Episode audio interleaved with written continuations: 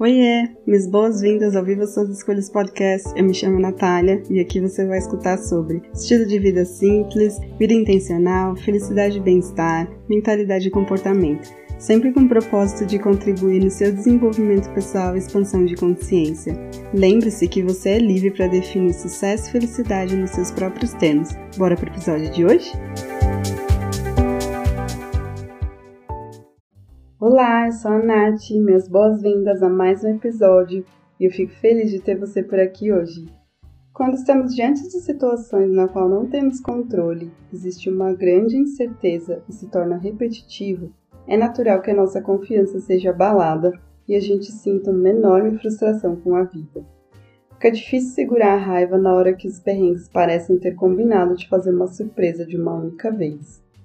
Por isso, quero compartilhar algumas estratégias para construir confiança na vida e também no trabalho, mesmo que as circunstâncias não sejam as mais favoráveis no momento. Espero que você encontre dicas úteis e significativas nesse episódio e fique comigo até o final. Sabe quando a gente está naquela fase que enxergamos mais os problemas, defeitos, coisas para consertar do que as nossas conquistas e superações? É, tem hora que tá foda viver e é difícil seguir a analogia para ver o copo meio cheio. E cá entre nós, se desenvolver e crescer emocionalmente em direção à nossa autoconfiança não é um processo fácil. Isso demanda mergulhar fundo nas nossas lembranças e vivências para curar aquilo que nos impede de se colocar nesse lugar do merecimento, da capacidade e da autovalorização. Nós seres humanos já temos essa tendência e característica de prestar mais atenção nas coisas negativas do que nas coisas positivas. Trabalhar nossa confiança é treinar nossa mente para enxergar pelo que vale a pena continuar acreditando. Se você apenas manter seu foco nos motivos que fazem você desistir, falhar, esperar o pior, se punindo por tudo de errado ao seu redor, é isso mesmo que vai acontecer e você nunca vai alcançar o lugar onde você quer chegar. Quando algum desafio surge, a gente já entra no modo tensão e pensa nos piores cenários possíveis antes mesmo de conseguir olhar o todo. Sempre que nossos traumas surgem, independente se no nível de tsunami ou ondinha de Réveillon, nós acionamos o modo sobrevivência. E eu já falei sobre isso aqui e tem episódio falando mais sobre o que, que significa e te convido a escutar depois desse. Enfim, isso acontece sempre que aparece uma reunião difícil, um conflito no relacionamento, uma conversa embaraçosa com um colega, numa apresentação de trabalho na faculdade. A ideia de focar mais nos eventos negativos traz uma falsa sensação de segurança, como se prevendo tudo de caótico que pode acontecer realmente possa minimizar o risco de um vexame. Já aconteceu de você estar numa reunião de trabalho e achar que essa foi a melhor reunião que você conduziu? Daí vem alguém do seu time e aponta um erro e de repente você sente que é a pessoa mais incompetente do mundo? Todos nós. Esse tipo de comportamento afeta a nossa capacidade de enxergar os nossos pontos fortes e potencial. E aí eu quero que você faça agora um pequeno teste. Pegue um aplicativo de notas e escreva uma lista de 10 pontos fortes de uma pessoa que você admira. Depois, faça a mesma lista sobre os seus. Se você quiser, você pode pausar esse episódio enquanto você faz esse exercício. Normalmente, quando esse exercício acontece nas sessões de coaching, a resposta comum é: Nossa, é difícil falar bem de mim. E sim, a gente sempre tem uma visão distorcida ao nosso respeito. E uma forma de diminuir isso é reconhecer e registrar as nossas pequenas conquistas diárias.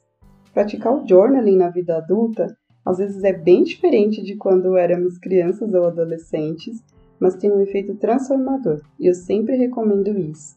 Sempre pegue aquele seu caderno que você mais gosta e faça a prática de você escrever sobre você, sobre seus sentimentos, sobre seus pensamentos. Observe o que, que você coloca ali. Sabe aquele crítico interno que se veste de diabinho e fica gritando as piores coisas em seu ouvido?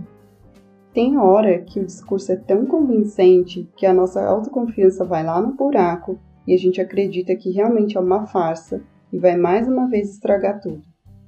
Quando temos esse viés distorcido ao nosso respeito, sobre a nossa personalidade, vamos nos forçar a encontrar qualquer evidência que realmente valide isso, ao invés de enxergar conquistas e superações, agarrando isso como uma forma de demonstrar para nós mesmos o quanto somos bons.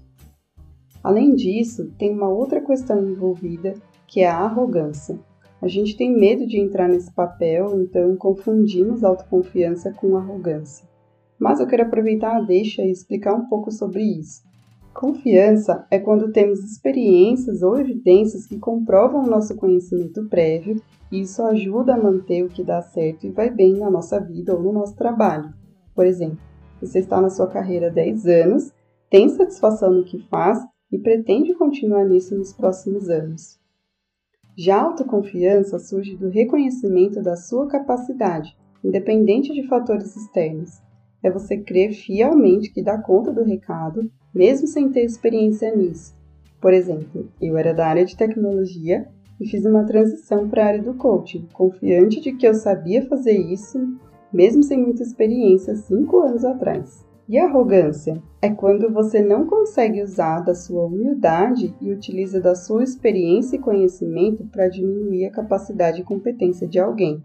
Então, tendo isso em mente, saiba que uma coisa não leva a outra, beleza? Continuando, muitas vezes o nosso crítico interno aparece como um monstro horrível apenas para esfregar na nossa face que não somos bons o suficiente. O crítico interno é uma parte de você que tem medo porque passou por algum tipo de constrangimento ou rejeição. Nessas horas, lembre-se de que a autocompaixão é mais do que necessária para que você possa reconhecer o seu próprio valor. Se tratar com amor, respeito, aceitar os seus limites, pedir ajuda, isso é muito melhor do que dar o nome mais feio do mundo ao crítico interno, porque é o mesmo que você se chamar dessa coisa que você está dizendo porque é sua própria voz. Ter essa atitude ajuda a enfraquecer esse crítico e você a se acolher, ao invés de você se julgar o tempo inteiro. Experimente e veja como que você se sente. Temos tendência de acreditar que confiança é uma habilidade a ser conquistada, ou simplesmente que a confiança é como algo que a gente tem. É como se uns tivessem e os outros não quando na verdade é uma força natural de todo e qualquer ser humano que está associada à coragem, que é essa nossa capacidade de ir em busca do que queremos, mesmo se o caminho apresentar adversidades. A confiança também, ela vem muitas vezes da gente acreditar que é como uma, uma forma da gente representar, tipo, ah, eu sou mais bonita, ou eu tenho dinheiro, ou eu tenho esse trabalho. E na verdade, a confiança vem desse lugar da gente se observar, se enxergar e se acolher, reconhecendo tanto as nossas falhas quanto os nossos pontos fortes. É a gente aprender realmente a se amar ao invés da gente ficar o tempo inteiro se chicoteando. Conforme a gente vai crescendo e evoluindo na vida, precisamos continuar exercendo a nossa confiança. Quando somos estudantes, a gente precisa de confiança para ir para o mercado de trabalho. Quando nos tornamos pais, precisamos de confiança para educar e cuidar de alguém. Então, lembre-se de sempre manter os seus níveis de confiança. E isso pode acontecer com o hábito de todos os dias reconhecer três coisas que você sabe fazer muito bem. Seja cozinhar, organizar a casa, liderar a sua equipe, ser a alma feliz do churrasco com os amigos. Reserve cinco minutos do seu dia para essa prática antes de dormir. Assim você evita ficar overthinking e tem uma qualidade melhor de sono.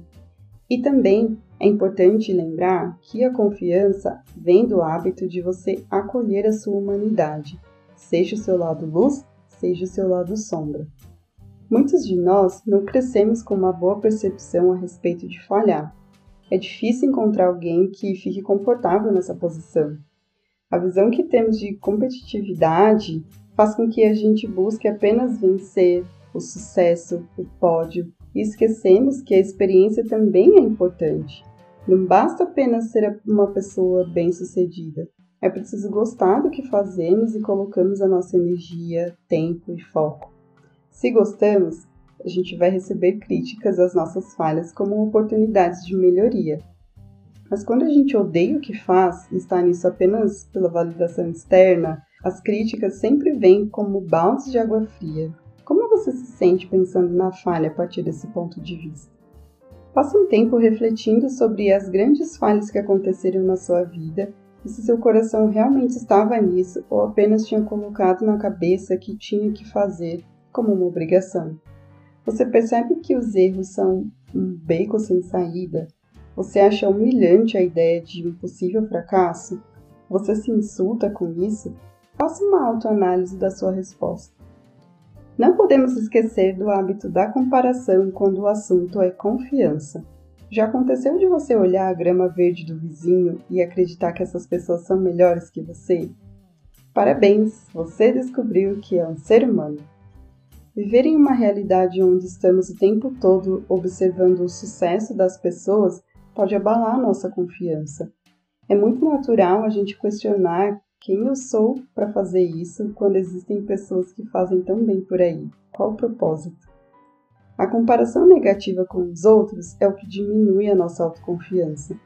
Mas usar as nossas experiências passadas é uma estratégia saudável de comparação. Isso faz a gente resgatar a nossa capacidade de ter esperança, se manter otimista e lembrar de alternativas que utilizamos em uma situação passada similar. Até mesmo comparação com o outro pode ser útil, pois se a gente não tiver um modelo, a gente só vai saber se alguma coisa realmente funciona, se é seguro ter aquele posicionamento, se a gente realmente viver aquilo. E às vezes tem muita coisa em jogo para a gente se arriscar assim. Esse hábito negativo de comparação não é o mesmo que praticar autossabotagem, mas sim um mecanismo de proteção. Às vezes queremos encontrar a evidência perfeita de que não somos bons o suficiente quando estamos naquele momento vulnerável e difícil. E se isso acontecer com você, lembre-se de se questionar sobre qual crença negativa a seu respeito está tentando provar. Pode ser que o discurso de alguém a seu respeito tenha sido tão convincente que você passa a se comportar exatamente dessa forma. Mas pense se é realmente assim que você quer que as pessoas importantes da sua vida se lembrem de você. Procure curar suas dores e feridas emocionais e principalmente fazer a limpa no seu ambiente. Não adianta você trabalhar aspectos da sua personalidade para ser alguém melhor se seu ambiente continua tóxico. O ambiente quase sempre vence. Antes de me despedir, eu quero aproveitar para te convidar a assistir a Masterclass Lidando Melhor com o Seu Estresse através do Mindfulness. Tem várias práticas e exercícios para trabalhar a sua inteligência emocional e te incentivar a ter um relacionamento mais saudável com esses períodos de turbulência. Tudo o que você precisa saber está escrito lá no estúdio e aproveita para conhecer toda a programação das aulas, que são bem curtinhas e levam cerca de 2 a 5 minutos no máximo. Espero te encontrar por lá. Eu fico por aqui nesse episódio e eu torço para que você reflita e medite nessas ideias que eu compartilhei. Espero que você tenha gostado e lembre de ficar de olho nos recadinhos. Hey, não vai embora ainda! Quero te agradecer por você ter apertado o play e ficado até aqui comigo. Se você curtiu esse episódio, não deixe de compartilhar com quem precisa saber disso hoje. Aproveita para me seguir e ficar por dentro dos próximos. Espero que você tenha gostado, aprendido e se divertido. E ah, se você quiser saber mais sobre meu trabalho, acesse o site nataliareis.com, Natalia com TH. Até mais!